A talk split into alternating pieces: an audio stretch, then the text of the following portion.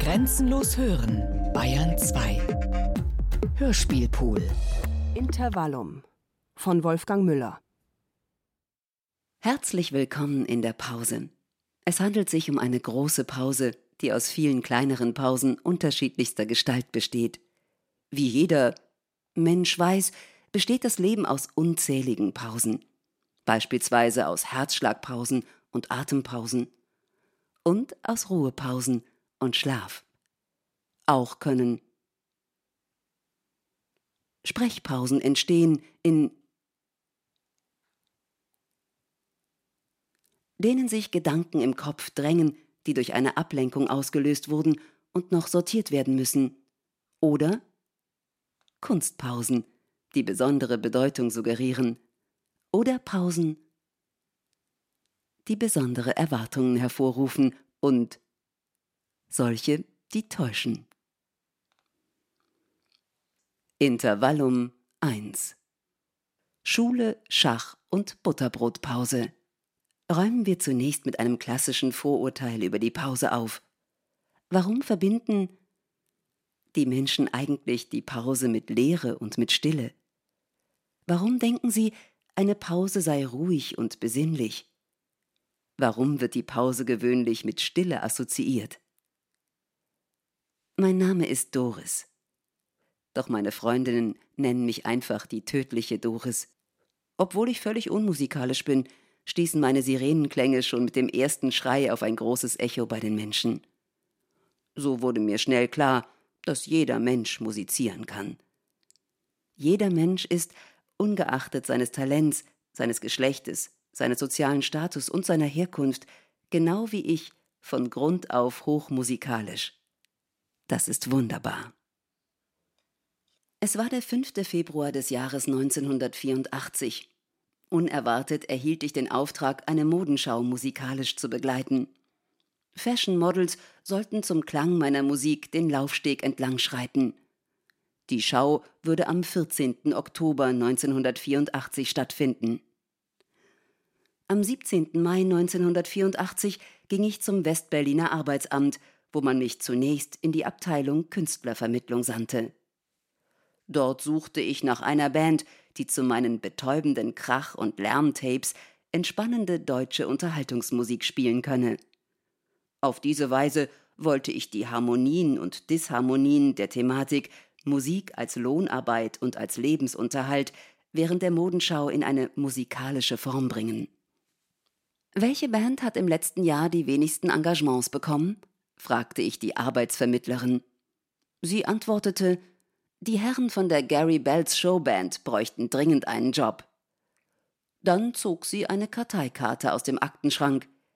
Bezahlt werden Berufsmusiker grundsätzlich nach festem Stundentarif.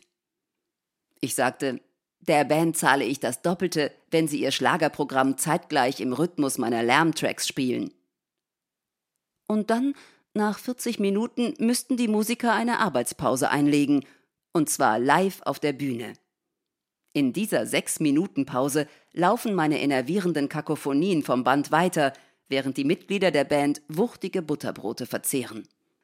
Das öffentliche Verspeisen, also die Arbeitspause, wäre dann der Höhepunkt meiner musikalischen Komposition. Diese trage den Namen Welten Worlds Ohunza Shon A. Aha, ich verstehe, erwiderte die Arbeitsvermittlerin. Ich verstehe aber auch Goethes Werther, der, wenn er Lotte Butterbrote streicht, nicht ernüchtert ist, zitierte sie Gustave Flaubert. Denn eigentlich, ergänzte sie, sei sie promovierte Literaturwissenschaftlerin und mache das hier auch nur so nebenbei und notgedrungen als Job. Dann reichte sie mir eine Adresse. Am nächsten Tag rief ich bei Gary Bells, dem Chef der Band, an. Ich fragte ihn, ob er sich vorstellen könne, zu lauten, lärmigen Industrial Sounds live sein Schlagerrepertoire zu spielen, und zwar vor einem Publikum, das mehrheitlich vermutlich weder Industrial noch Schlager hört. Gary Bells antwortete, das ist überhaupt kein Problem, liebe Doris. Und dann setzte er lachend nach, wenn wir anständig bezahlt werden, dann spielen wir auch vor Menschen, die solche Musik nie freiwillig anhören würden. Am 14. Oktober 1984 fand die Modenschau in der Westberliner Deplaner Kunsthalle statt. Vorne am Bühnenrand standen die drei Herren der Gary Bells Showband in ihren schmucken Uniformen. Sie waren mit Gitarren und Schlagzeug ausgestattet. Während die Models auf dem Steg entlang defilierten, musizierten sie in aller Seelenruhe im Rhythmus meiner schrillen Sirenenklänge. Dann, nach 40 Minuten, legten sie die Musikinstrumente aus ihren Händen, um sich in die Arbeitspause zu begeben. Meine Sirenenklänge kreischten weiter. Aus der großen Trommel holte der Schlagzeuger bedächtig drei in weißes Papier verpackte Butterstullen und reichte sie seinen Kollegen. Sorgfältig, in ruhigem, gleichem Tempo entfernten die Musiker das Butterbrotpapier. Herzhaft bissen sie in die Stullen und aßen sie. Ich stand mit meinem Abspielgerät am hinteren Bühnenrand. Beim Vertilgen der riesigen Butterbrote wandten die Musiker kurz ihre Köpfe und zwinkerten mir freundlich zu. Welten begegneten sich und neue Unbekannte entstanden. In der Brotzeit, im Imbiss, der Jause und der Vesper.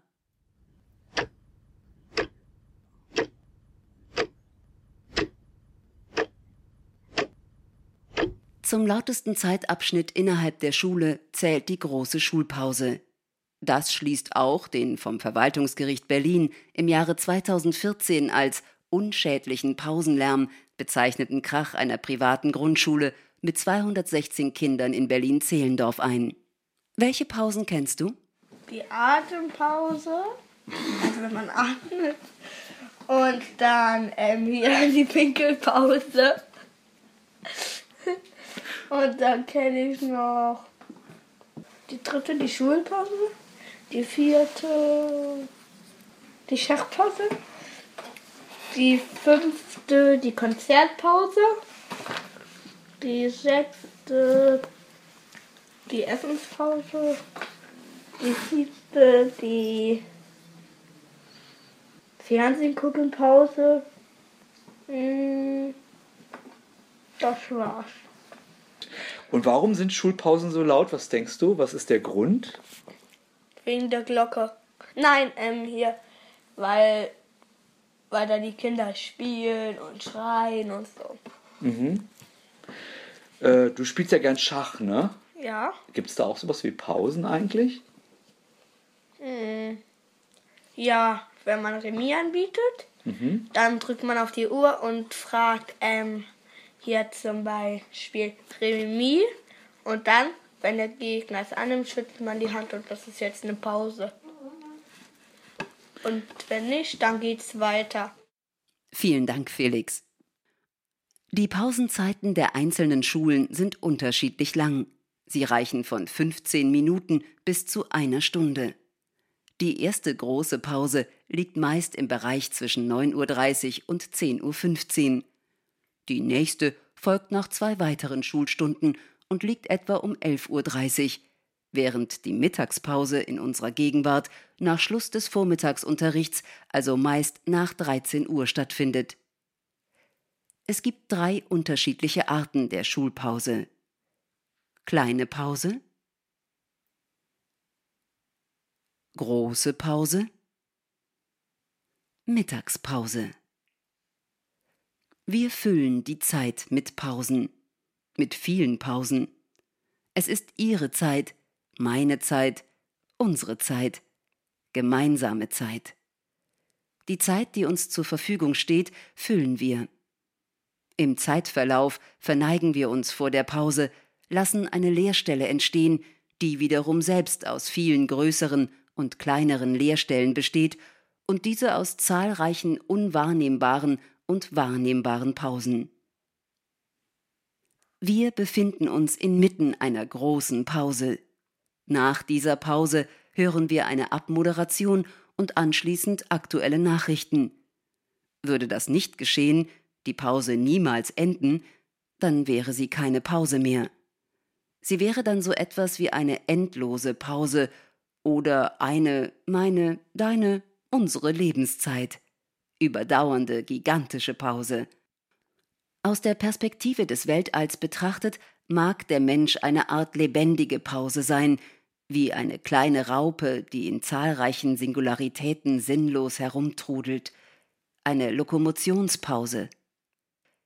Eine endlose Pause wäre ebenfalls durchaus vorstellbar, die Welt als endlose Pause, eine nicht enden wollende Pause.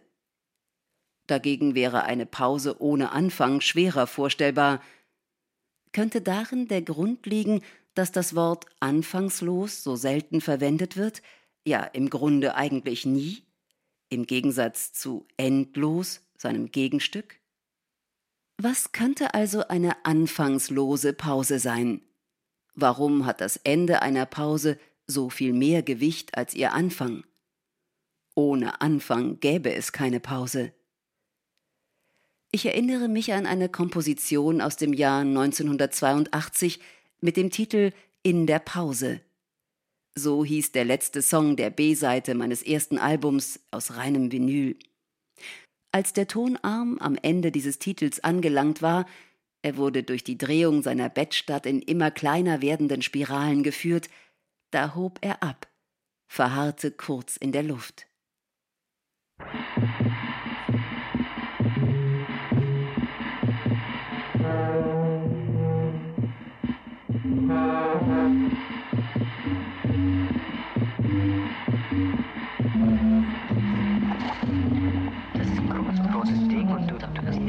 zusammen. Das ist die Schuld, die sie zerschaut haben. Wohl, wo was du sagst, zerschaut haben. Im Buch gibt es auch länger verraten. Buch haben. Ich meine so, dass ein Platz im Schnitt und eine Glücksdrache absolut nicht abwischen Ich und ein Raus, ja, ein Raus ist ein anderer. Ich hab geschrieben, auf dem Flur, auf dem Flur, was weiß ich, ich finde einfach, dass solche kommst du leuchten. Wenn du was gewinnst. Oh, deshalb kommst du mir doch schon die Stadt. Voll. Und nicht.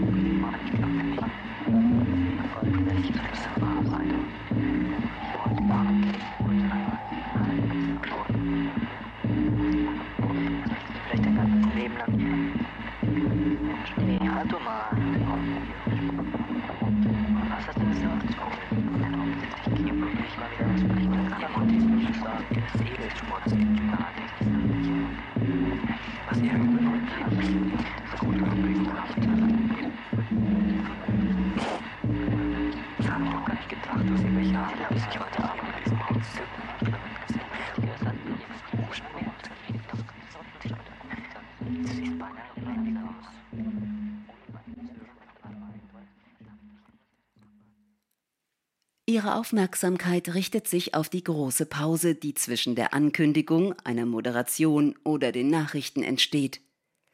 Die Ansage kündigte an, was jetzt hier geschehen wird und bereits geschieht, nämlich die Entstehung von Pausen, die sich vervielfältigen und in unterschiedlichen Schichten über, unter, auf und nebeneinander entstehen. In Blasenform auf und niedersteigen, sich verkeilen, schlingern, trudeln, sich übereinander sowie untereinander ablagern. Wir befinden uns bereits im ersten Zeitabschnitt einer Pause. Die Pause ist eine Leerstelle, diese wird nun gefüllt mit freier, verfügbarer Zeit, mit Freizeit. Spüren Sie die Freizeit, die freie Zeit? Spüren Sie den Freiraum, den freien Raum oder die freien Räume? Die Pause aus Freiraum und Freizeit? Ich bin Ihre Pausenstimme. Ich fülle die Zeit, Ihre Zeit, unsere Zeit, mit dem Klang meiner Stimme. Ich überbrücke die Zeit. Ich forme die Zeit. Mit meiner Stimme gebe ich der Zeit eine Form und eine Gestalt. Sie wird kurzweilig und langweilig zugleich. Spüren Sie den Zeitraum, die besetzte Zeit und die Freizeitlosigkeit? Nein? Vielleicht ja doch? So, Ende der kleinen Pause. Nachrichten aus aller Welt beenden die große Pause. In einem weiteren Zeitraum versammeln sich Fragmente von dem, was zuweilen als akustisches Abbild der Realität verstanden wird. Dazwischen entfaltet sich eine 55 Minuten andauernde Pausenhommage, die in unterschiedlichste Pausenzeiten, Zeitpausen, Zeitgestalten und Pausenarten aufgeteilt ist und sein wird. Um die Pause zu spüren, richten Sie Ihre Aufmerksamkeit zunächst auf Ihre Atempausen. Diese Atempausen folgen immer nach dem Atemholen. Atempausen müssen beendet werden, wenn es nicht zum Atemstillstand kommen soll. Kein Problem. Sie werden automatisch beendet. Die Auswahl ist streng begrenzt auf Einatmen, Pause und Ausatmen. Pausenfüller Atemstillstand. Pausenfüller Atemstillstand. Pausenfüller Atemstillstand. Ohne Beendigung dieser Pause, ohne Pausenende droht dem Atmenden oder der Atmenden Tod durch Ersticken. Ohne Pausenanfang ebenfalls und ohne Pause kollabiert das System. Atemstillstand. Apnoe. Apnoe. Übertragen auf das System ist die Pause eine Form der Unterbrechung mit dem Ziel einer Erholung oder manchmal auch ein Streik, ein Zusammenbruch, ein Kollaps oder eine Entspannung durch kurze Verweigerung des Aus- und Einatmens oder eine Erinnerung mithilfe intensiver Wahrnehmung der Pausen. Achten Sie bitte auf Ihre eigenen Atemzüge.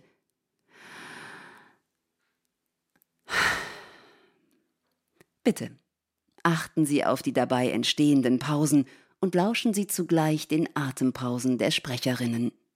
Während der Pause können Sie sich entspannen, anspannen oder stimulieren lassen.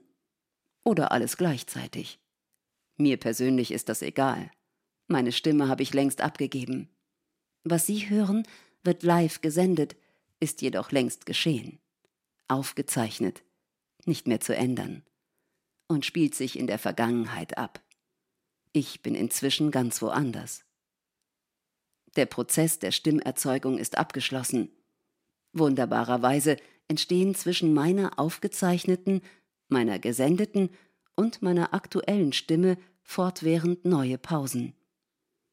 Ich werde mir alle Mühe geben, Ihnen die Pause so angenehm und so kurz wie möglich erscheinen zu lassen. Ich bin mir darüber im Klaren, dass eine Hommage an die Pause nur ein grotesker Kompromiss zwischen Aufmerksamkeit und Unaufmerksamkeit sein kann. Dieser liegt irgendwo zwischen Spannung und Entspannung.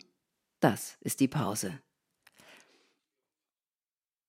Intervallum 2 Die Pause von Valeska Gerd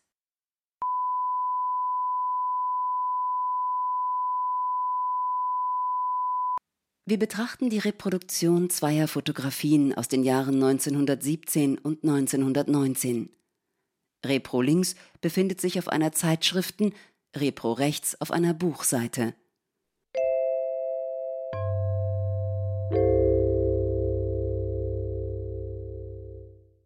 Auf den Fotografien rufen sich Kunstwerke in Erinnerung.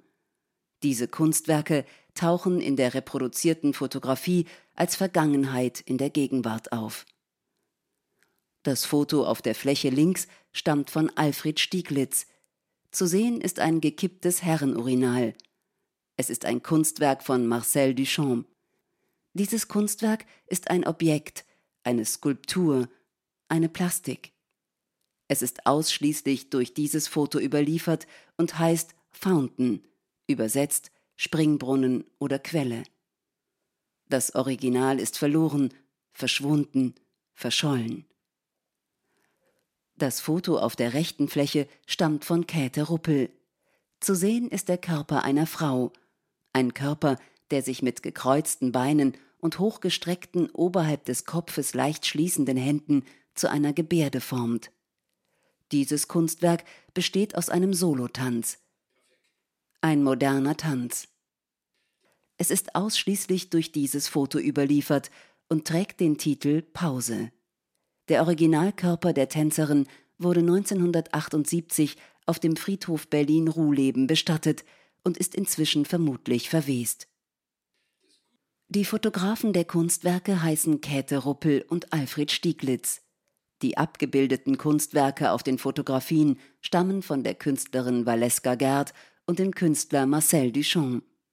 Beide Kunstwerke sind einzig durch gedruckte Reproduktionen der Fotos auf Seiten von Büchern, Zeitschriften, Postkarten und Plakaten überliefert. Das Kunstwerk von Marcel Duchamp Fountain stammt aus dem Jahr 1917 und ist gegenwärtig sehr bekannt. Das Kunstwerk von Valeska Gerd, der Tanz mit dem Titel Pause, entstand im Jahr 1919 und ist gegenwärtig weniger bekannt. Beide Kunstwerke manifestieren sich ursprünglich über jeweils einen Körper, über einen anorganischen Körper bei Marcel Duchamp und über einen organischen Körper bei Valeska Gerd. Diese dreidimensionalen Körper wurden reproduziert und in die Flächigkeit einer Schwarz-Weiß-Fotografie übertragen. Die Vergangenheit tritt darin als jetziges früher in Erscheinung.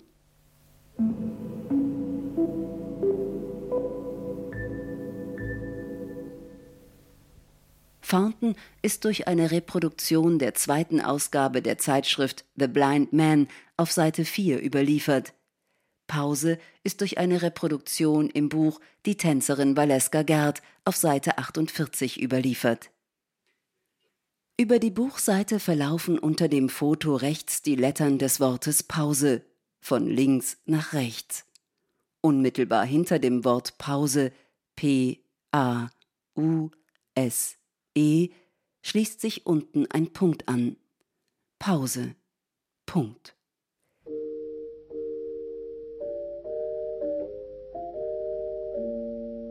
Die Buchstaben enden auf einer freien Fläche am rechten Rand unter dem Foto mit dem Namen der Fotografin Käthe Ruppel.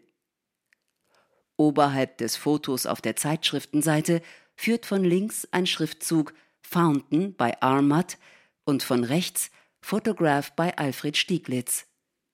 Unterhalb des Fotos, zentriert in großen Buchstaben, steht The Exhibit Refused by the Independents.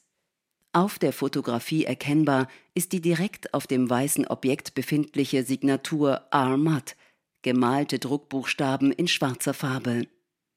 Dieser Name ist ein Pseudonym von Marcel Duchamp und befindet sich mittig in der linken Hälfte der Fotoreproduktion. Das Foto Pause befindet sich in einem Buch über Valeska Gerd, wo es einen Text des Autors Fred Hildenbrand von einem Textbeitrag der Tänzerin trennt.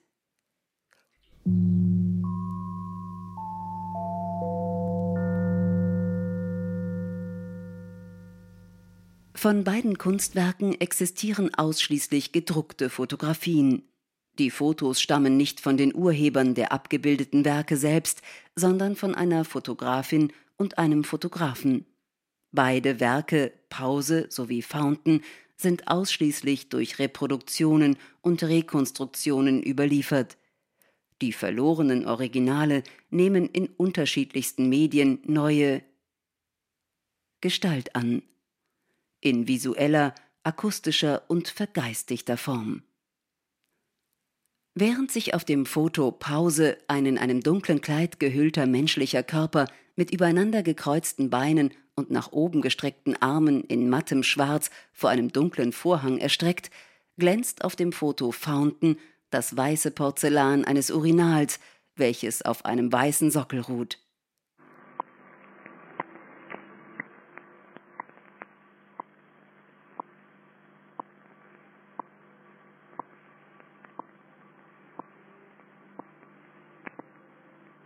Die Signatur wird durch das einfache Kippen des Objektes lesbar, der Gebrauchsgegenstand auf diese Weise zum Kunstobjekt. In Gedanken könnte der Urinstrahl seine Richtung ändern.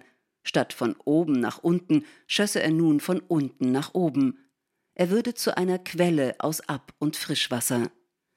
Das Porzellanbecken ist geschwungen, es wirkt organisch und ähnelt der Gestalt eines Buddhas.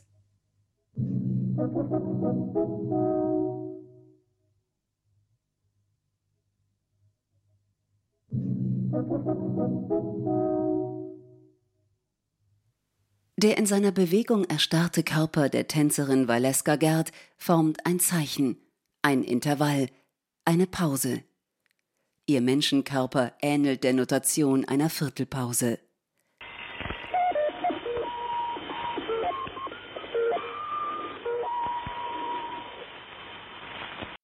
In jeder Fotografie lebt eine Pause, deren Gestalt sich in unseren Vorstellungen entwickelt. Die Fotografie birgt das Geheimnis vom Anfang und vom Ende der Pause. Pause. Die unverhüllten Beine, die Hände und das Gesicht des dunklen Pausenkörpers leuchten hell. Die Füße des Körpers werden von dunkel glänzenden Lackschuhen bedeckt. Rumpf und Arme sind verdeckt von einem dunklen Kleid. Hinter dem sich hochreckenden Pausenkörper fällt ein dunkler, faltenreicher Vorhang schwer auf den düsteren Boden. Der Hintergrund atmet ein und aus. Hingegen bildet sich der Hintergrund der Fotografie von Marcel Duchamps Fountain aus den Strukturen eines beschnittenen, in Schatten und Verschwommenheit liegenden Gemäldes des Künstlers Marston Hartley. Das nach vorn gekippte Urinal lässt den Blick auf sein Inneres fallen, in die sanfte Windung der Keramik. Das Objekt verjüngt sich beidseitig und schwungvoll nach oben hin. Dunkle Schatten kippen durch die Seitenwände von links und rechts in die buddhaförmige gewundene Gestalt bis hinunter auf den Sockel. Im Zentrum des Objektes sechs gleich große dunkle Löcher, die in einem sich nach oben verjüngenden Dreieck angeordnet sind. Am Ende des oberen Teils reihen sich vier gleich große Löcher in der Senkrechten. Valeska Gerd setzt um 1920 in der Frühzeit des Kinos technische Phänomene wie Zeitlupe, Zeitraffer oder das Flackern des Filmlichtes in tänzerische Bewegungen um. Marcel Duchamp lässt sich derweil von Jules Etienne Marets filmischen Zeitlupenaufnahmen für sein Gemälde Akt die Treppe heruntersteigend inspirieren.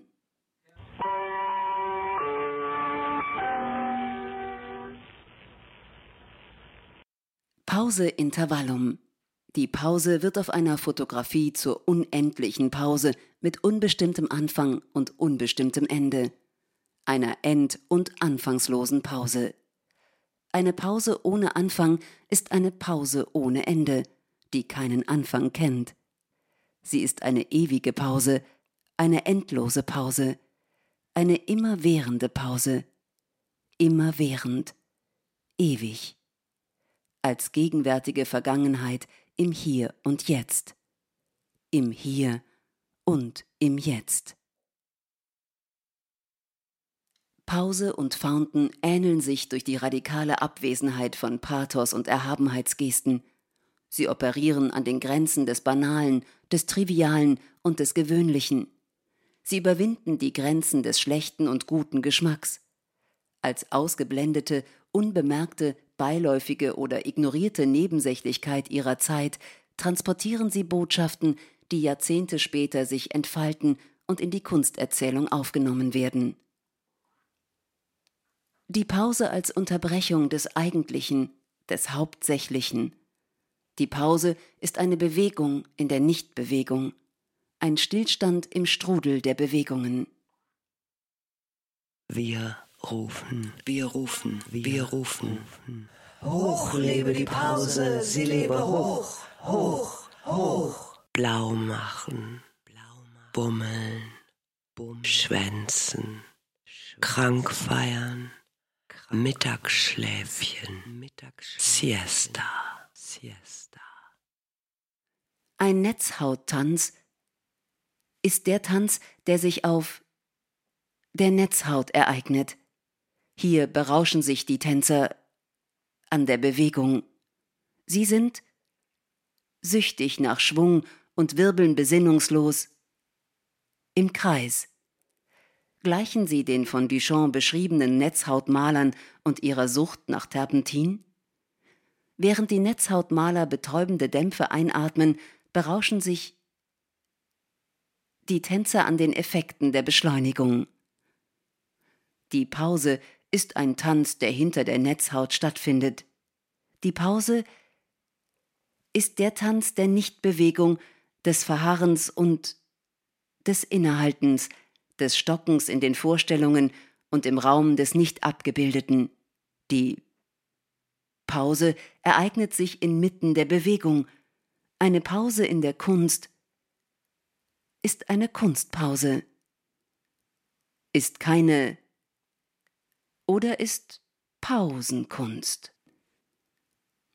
Im Zentrum des Pausenkörpers auf der Fotografie von Käthe Ruppel zeichnet sich auf dem dunklen Kleid eine hellere graue Region ab, die die sanfte Wölbung des Beckens und Bauchregion abzeichnet. Der Kopf ist nach rechts gekippt, die Augen geschlossen. Die Augen von Valeska Gerd pausieren hinter den Augendeckeln. Die folgende Aufnahme von einer Abendseglerkolonie mit etwa 14 bis 15 Tieren wurde im Düppler Forst gemacht. Die Tiere hausten in einer Grünspechthöhle etwa fünf Meter über dem Boden in einer amerikanischen Eiche dicht an einem vielbegangenen Weg. Datum der Aufnahme 23.07.73, Zeit 20.25 Uhr bis 20.35 Uhr, also zu der Zeit, als die Tiere ausflogen. Der Ausflug der ersten beiden Tiere wird in der Aufnahme angesagt.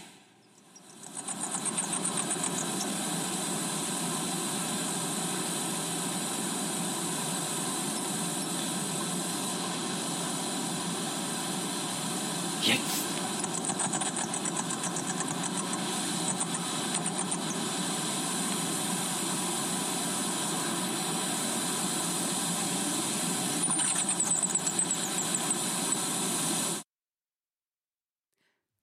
Intervallum 3 Liebe Hörerinnen, liebe Hörer, es folgt ein Pausengespräch von Wolfgang Müller mit dem Medienkünstler Ernst Mitzka. Wie lerntest du Valeska Gerd kennen? Ich habe im Sommer 68 in Sylt gearbeitet und hatte so einen Artikel gelesen über sie, über den Film da, Fellinis äh, Julia und die Geister und hatte dann gehört, dass sie in Kampen so ein Lokal hat und wollte sie da irgendwie kennenlernen. Aber es war gar nicht so einfach. Und habe sie dann im Winter besucht von Hamburg aus und das war irgendwie unheimlich günstig, weil im Winter hatten die Sylter alle sogenannten Inselkoller, war kein Mensch mehr da und richtig dramatisch schlechtes Wetter. Und ich besuchte sie dann, sie war so eine richtig fragile alte Dame, die da unterm Dach saß mit ihrer Katze äh, an ihrem Ofen mit ihren Erinnerungen. Und wir sind dann durch die Sternennacht dann spazieren gegangen, grandioser Sternenhimmel über Sylt. Und sie war schon am Nachdenken über ihren Tod und sagte mir aber ganz entspannt irgendwie, siehst du den Stern da oben? Das ist mein Stern. Da oben werde ich dann sein, ne? nur dass es Bescheid weiß. Und ich musste natürlich antworten, ja, ich versuche mir zu merken, welcher Stern das war. Und so habe ich sie kennengelernt. Und äh, dann haben wir vereinbart, dass wir später Videos machen. Ne? Ja, das war die Frage, was sich daraus dann ergeben hat. Ja, ich hatte sie gefragt, ob sie nicht für das neue Medium Video, wo wir später noch darauf zurückkommen, ein oder zwei von ihren alten Stücken nochmal aufführen würde. Und hat sie drüber nachgedacht und hat gesagt, klar, könnten wir machen. Und du hast dann sozusagen mit ihr zwei Performances gedreht.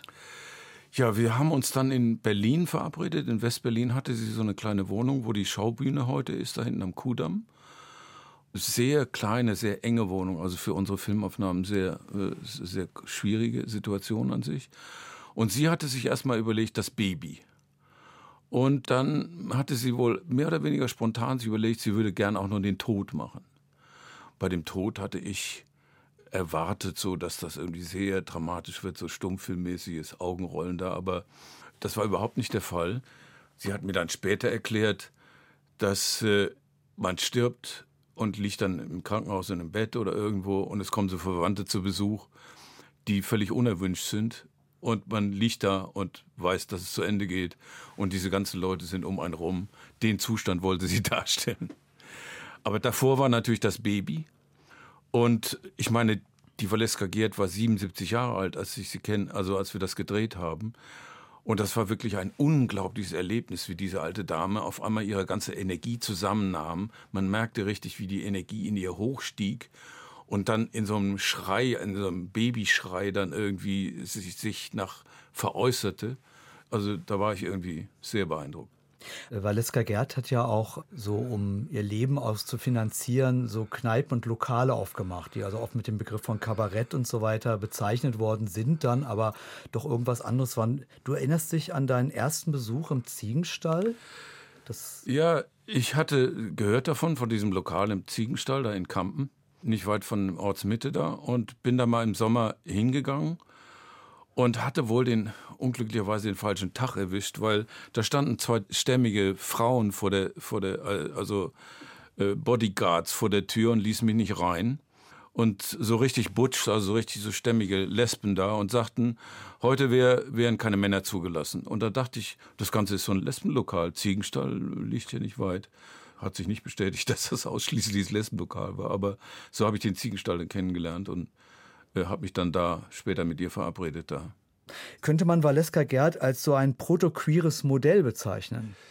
Auf jeden Fall. Also als sie dann aus Kampen kam mit äh, ihrer Katze im Gepäck, was eine unglaubliche technische Schwierigkeit war, habe ich sie am Hamburger Flughafen abgeholt. Und die alte Dame, äh, wir waren dann im Flughafenrestaurant und äh, die alte Dame macht einen riesen Aufstand. Äh, da gab es also Kalbsleber, ob die Kalbsleber wirklich vom Kalb ist und ob die zart ist und so weiter und so weiter.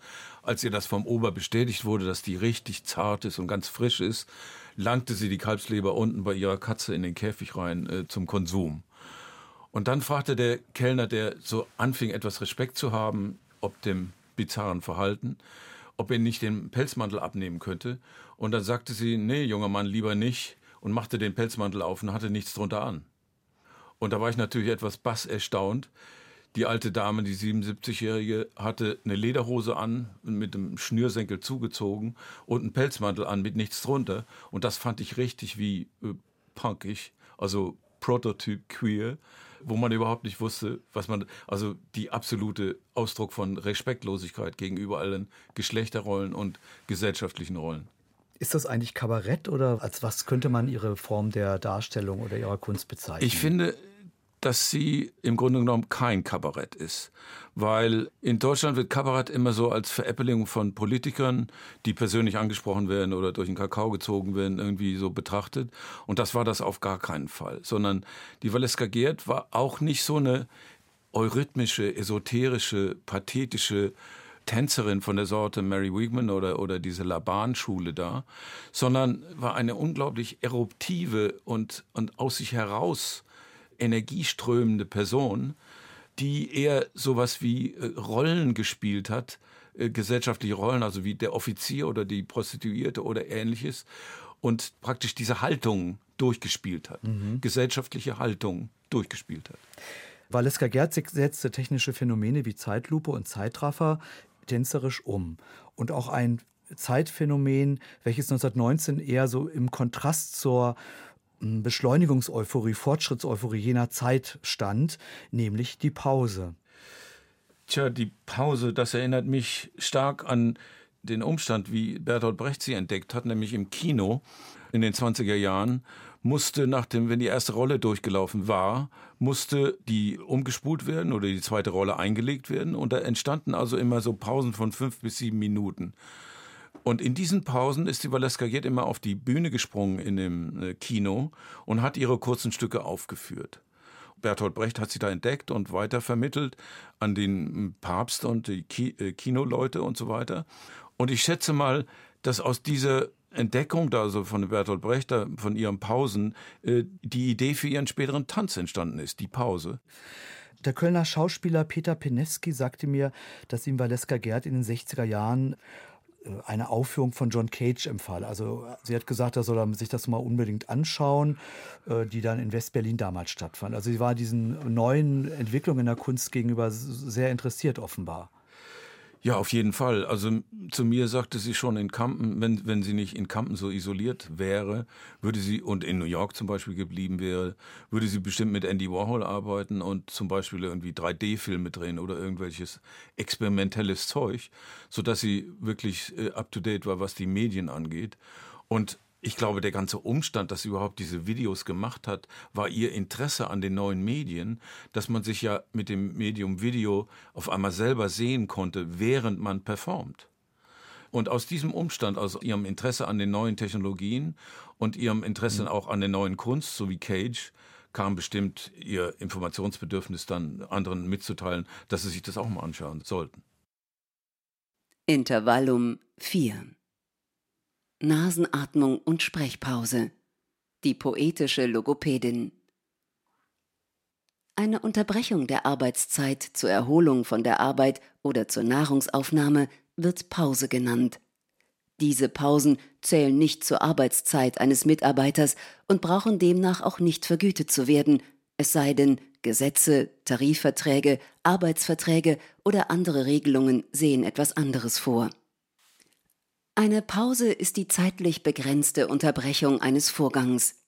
Die Pause erblickte im 14. Jahrhundert als Pus im Mittelhochdeutschen das Licht der Welt. Ihren Ursprung findet die Pause im altfranzösischen Pause. Dieses Pos ist wiederum entlehnt aus dem lateinischen pausa und dem altgriechischen Wort Paphsis. Im heutigen Griechisch bedeutet Paphsi Rast, Stillstand die poetische Logopädin Charlotte Simon mit Beispielen zur Nasenatmung und langen Sprechpausen. Bald und blau wird es warm. Warum? Birken und Buchen grünen am Bahndamm. Blätter und Blitze fallen vom Baum. Bunt und brutal sind die Wiesen am Saum und im Traum. Mitten mickrig und müde kriecht ein Regenwurm herum, wie dumm. Meisen und Mirabellen sind sehr furchtsam, aber warm, lieb und arm. Mein und meine Mutters Goldhamster ist lahm und außerdem ganz zahm. Morgen ziehen die Kühe und Meisen auf die Alm und singen missmutig einen Psalm. Butterblumen, Bettler und Bussarde schweben hoch im Raum. Momentan glitzert Morgentau an Saum und Halm. Brückenboote und Mücken fliegen über den Strom brausend und blöde toben durch die Wälder der Sturm und ein Schirm. Bei Regen, Hitze und Nebel brauch ich einen Schirm und einen Sturm. Bald sinkt die ganze Welt, das All, die Nacht, der Nebel und der Raum in einen Traum. Mitten in der Nacht flog ein Kälbchen um den Turm. Puten und Perlhühner machen im Traum großen Lärm. Bären und Maikäfer tanzen lustig um den Platz herum. Boote, Brote und Tote schwimmen auf dem Strom herum wie dumm. Bären, Maikäfer und Ähren fliegen mit Gebrumm, Summ, Summ. Menschenmassen summen im Lindenbaum. Meterweit und meilenweit sehe ich nichts als Brücken, Qualm und Baum. Menopause wird Tropopause, bum, bum. Stratopause wird Mesopause. Bam, bam. Bam, bam. Meilenweit und braun blinken die Blätter schon im Qualm am Baum. Bringst du mich und dich heute noch heim? Manche Übungen sind wirklich heilsam. Bienen, Menschenmassen und Lupinen drängen sich am Schlagbaum. Beim Holunder an der Stratopause hängt ein Bienenschwarm. Bist du wirklich stumm? Intervallum 5 WC-Pause mit Frieda Butzmann. Frieda, du hast mir mal erzählt, äh, dass sich der äh, Klang, das Geräusch des WCs auf dem ICE im ICE besonders ja. fasziniert hat. Also es sind ja so All-Gender-Toiletten. Ja, ja, genau. Ja. Ich will jetzt nicht so weit ausholen, aber vielleicht einfach zwei Pole beschreiben. Ein Klang kann eine Struktur, eine Syntax haben, also eine Zusammensetzung, die man mit den Ohren wahrnimmt. Die kann man schön finden. Man kann sich ja vielleicht sogar unter Umständen an etwas erinnern und findet es deswegen schön oder der, der ist nicht, der ist zu laut oder zu leise so. Und dann gibt, hat jeder Klang aber auch irgendwie eine Bedeutung, also eine Semantik, ja oder eine Pragmatik sogar. Und das ist eigentlich das, was mich an Klängen interessiert. Und das Geräusch in der ICE-Toilette, mhm. ja, wenn man eben auf den Knopf drückt und die, alles, was da drin ist an Flüssigkeiten und Exkrementen, drückt, ist so unglaublich selbstreferenziell, weil er wirklich das ausdrückt, was er tut. Also es ist wirklich. Beim Drucken auf den Knopf, da wird es jeder wissen es in Kopf, mit Gurgeln die Ohren, fließt aus den Rohren und alles ist weg. Intervallum 6 Die Pausen in Warhols Roman A. Im Jahr 1969 publizierte Andy Warhol seinen Roman A. A das ist die wörtliche Übertragung eines vermeintlichen 24 Stunden laufenden Gesprächs zwischen dem Schauspieler Robert Oliver und Andy Warhol. Das Gespräch wurde 1968 auf Tonband aufgenommen. Robert Oliver konsumierte Amphetamine, also Speed, und konnte dann unendlich viel erzählen. Deshalb heißt der Roman A. A wie Amphetamin. In Andy Warhols Roman A fließt der Redestrom unablässig. Das Geplapper wird zum lang andauernden Rauschen, wie eine defekte WC-Spülung. Die Hierarchien der Sprache werden durcheinandergewirbelt. Das, was sonst als Nebensache und Fehler verschwindet, Versprecher, Abschweifungen, Wiederholungen, die Äs und Os, das Räuspern, das Husten, Schnaufen, Gelächter, die Gedankenpausen mit Pünktchen, Pünktchen, Pünktchen, All das wird schriftlich festgehalten, nichts wird ausgelassen. Ah, in der Zwischenzeit ist die Künstlerin Christine Dreier im Studio erschienen. Herzlich willkommen, Chris Dreier. Sie waren die erste Schlagzeugerin der tödlichen Doris.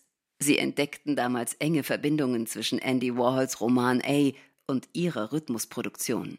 Nun, kaum einer weiß, dass die Schlagzeugerin der Velvet Underground diese Tonbandaufzeichnung von Andy Warhol für seinen Roman A abhörte und auf ihrer Schreibmaschine abtippte. Maureen Tucker war nämlich gelernte Schreibkraft. Sie konnte folglich gut und schnell mit der Schreibmaschine umgehen. Und das hat Sie musikalisch inspiriert? Auf jeden Fall. Deswegen bin ich davon ausgegangen, dass Maureen Tucker auf den Velvet Underground Alben nicht Schlagzeug auf dem Schlagzeug spielt, sondern eigentlich Schreibmaschine. Schreibmaschine? Ja, sie setzte das Schlagzeug tatsächlich in der Art und Weise ein, als sei es eine Schreibmaschine. Sie trommelte im immer gleichen Rhythmus, sehr regelmäßig, sauber, geradeaus, ohne Schnörkel und Lametta. Das Schreibmaschinenspiel übertrug sie in ihr Schlagzeugspiel. Und ihr Schlagzeug wurde damit zur Schreibmaschine, aus der statt Buchstaben nun Rhythmen drangen ein völlig neues Musikinstrument entstand. Und damit auch ein völlig neuartiges Schlagzeugspiel. In Andy Warhols A wimmelt es von Pausen. Auf den 473 Seiten gibt es genau 361. Eine Pausenschwemme, eine Pausenflut. Gleich am Anfang von A gibt es eine erste Pause. Das sechste Wort nach Klick ist Pause. Klick, Pause, Klick. All das ist kursiv geschrieben. Das Wort Pause befindet sich fast immer in Klammern. Also für mein Gedächtnistraining notierte ich mir beispielsweise zunächst einige Wörter vor und einige Wörter nach einer eingeklammerten Pause. So konnte ich mir mit der Zeit alle 361 Pausen merken. Eine ihrer Verwandten in Übersee, die US-amerikanische Künstlerin Catherine Sophie Dreyer, gilt ja als wichtigste Förderin von Marcel Duchamp. Die wäre doch sicher stolz auf ihre Gedächtnisleistungskunst gewesen. Naja, als Catherine Sophie Dreyer im Jahr 1952 in New York starb, da verging ja erst noch ein Zeitraum von neun Jahren, bevor ich geboren wurde. auf der anderen Seite des Atlantiks. Also gewissermaßen eine Pause von neun Jahren. Ähm, Sie könnten also so aus dem Stegreif, aus dem Gedächtnis sämtliche Pausen von Andy Warhols Roman A rezitieren? Ich denke schon. Ist zwar schon einige Zeit her, dass ich das gemacht habe. Wie viel Zeit benötigen Sie dafür? Ja, im entsprechenden Tempo etwa 24 Stunden. Oh, ging es auch ein bisschen kürzer? Für Andy Warhols Pausen habe ich heute leider nur insgesamt fünf Minuten reserviert. Okay, mal sehen, wie weit ich komme. Der erste fängt an mit hm, dann Pause, danach Tamtam. Auf Seite 6. Also weißt du, Pause. Was soll ich dir von äh, über den erzählen? Er, er hat nichts versprochen. versprochen. Pause. Pause. Ich bin mir sicher, dass, dass der, der, nicht da ist. ist. Auf Seite 46 geht es weiter mit. Aber dein Anschluss war besetzt. Pause. Wir sind raufgegangen und wollten dich anrufen. Ich gehe nur hin, wenn du auch mitgehst, Liebling. Pause. Es ist nicht deine Schuld. Schau nur. Pause. Du wirst es nicht glauben. Weshalb erfindet man solche Namen? Pause. Das ist gut. Ich werde. Äh, sie sieht genauso aus wie er. Pause. Oh, warte mal. Pause. Wann? Wann? Für wann ist die Einladung? Dann folgt Ich bin Pause, unverständliches Gewisper, verheiratet. Ich bin Pause, unverständliches Geflüster. Hältst du das mal einen Augenblick? Stopp, stopp. Ich habe Seite 46. Stopp, stopp. Ich habe Seite 64 vergessen. Da fängt es nämlich so an. Und an der Stelle, wo keine Pause ist, da kann sie nicht. Du kannst keine Pause machen, wo keine ist. Und ich muss es ganz laut stellen, dann geht sie. Lange Pause. Erzählst du uns jetzt was über das Dingsbums da? Palaki steht hier drauf. Lange Pause. So, und wo ist die Norma? Auf Seite 76 gibt es eine Kaffeepause. Und dann, mir tun schon die Ohren weh. Pause. Vielleicht tun wir gerade das Richtige. W warte. Pause. Stell mal lauter. Joche. Pause. Ist das nicht ein schönes Bild? Schönes Bild. Pause. Lärm. Kindergeschrei. Musik setzt ein. Das ist, das ist ein, mh, hm, meine Brille und eine Pause. Allzeit bereit. Noch 15 Minuten, dann verdufte ich von hier. Pause. Muss das sein? Muss das sein? Er stranguliert die Kloschüssel. Pause. Oh, wie toll. Ich weiß nicht, ich weiß nicht recht, was ich machen soll, weil, äh, äh, warum denn nicht? Pause. Er ist nicht der, für den du ihn. Pause. Für den du ihn hältst. Vermutlich. Pause. Was weiß ich? Schau, da ist doch ein Clip dran, oder? Pause. Ich weiß nicht, kann schon möglich sein. Ich werd's mir überlegen. Pause. Oh, er fegt es in die andere Richtung. Lange Pause. Ich häng mich mal ein bisschen. Lange Pause. Ich hänge jetzt hier. Lange Pause. Poltern.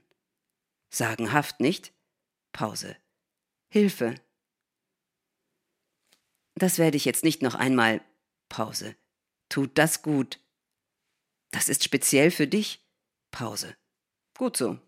Darf ich jetzt wieder runter? Pause. Pfft. Pause. Oh, das mit Ketchup gefällt mir. Wenn man zur Leiter kommt, äh, Feuerwehrleiter kommt. Pause. Könntest du mir nicht helfen? Oh. Pause. Die Tür geht auf, immer mit der Ruhe. Pause. Telefon klingelt. Hilfe. Ich seh mal nach. Pause. Ist er hier? Ich hab doch getan, was ich kann. Pause. Du könntest mir ein bisschen Amphetamin geben. Weiß nicht. Pause. Also kommt, es wird Zeit. Vigerella Massima. Pause. Zum Schießen, ein Witz. Nein, stopp, stopp, das kam vorher, Seite 94. Also tschüss, Kinder. Pause. Hier sind Zündhölzer. Hängt mir derart zum Hals raus, dass mir der Scheißstoff dauernd wegkommt. Pause. Wer? Mit Scheißstoff ist das Speed gemeint, natürlich. Oh, die fucking Nancy. Pause. Oh, oh, oh. Wo ist es denn jetzt? Lange Pause und Kindergeschrei. Es ist so herrlich. Pause. Ich bin fertig. Meinetwegen können wir. Pause. Oh, warte. Zigaretten. Ich komme mir vor wie ein Batzen Urschlamm. Pause. Was? Und dann auf Seite 102 heißt es in A, vielleicht liegt es an dem rostigen Wasser. Pause. Hm? Und dann auf Seite 103, warum spielst du nicht ein Stück von dem Band ab? Ich möchte es so gerne mal hören. Es wirkt bestimmt stimulierend. Ich, ich würde, ich würde.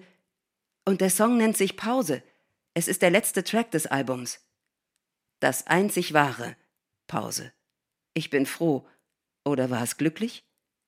Oh. Pause. Du kannst ja jederzeit gehen. Und danach auf Seite 109 Hu, Hu, Hu, Hu. Viermal Hu. Pause. Enorm.